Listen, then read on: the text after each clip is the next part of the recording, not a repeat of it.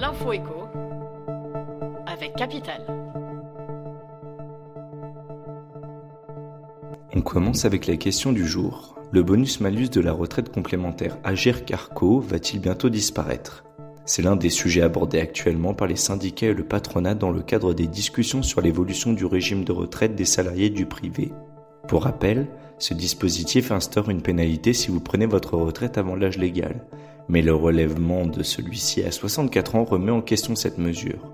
Cette question devrait être tranchée d'ici début octobre. On enchaîne avec la polémique du jour qui concerne les arrêts maladie. Depuis juin dernier, le gouvernement traque les médecins trop prescripteurs, pointant du doigt les 8,8 millions d'arrêts délivrés en 2022. Le 3 septembre, le collectif Médecins pour demain s'est indigné de cette campagne mensongère.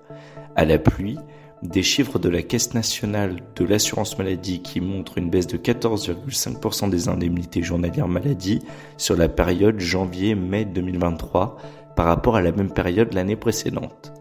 Décryptage sur notre site. On continue avec l'info pratique. Paris, Lille, Bordeaux, de nombreuses villes ont mis en place un dispositif d'encadrement des loyers. Pour les investisseurs, cette mesure peut s'avérer pénalisante. Cependant, il existe des villes où ce dispositif n'empêche pas les investisseurs de percevoir une rentabilité brute supérieure à 5%. À Montpellier, par exemple, certains biens locatifs offrent un rendement brut de plus de 6%. Découvrez notre top 5. Et pour terminer, le raté du jour. Cela fait deux ans que 4000 robots de téléprésence pour assister les enfants malades auraient dû être mis en place dans les établissements scolaires.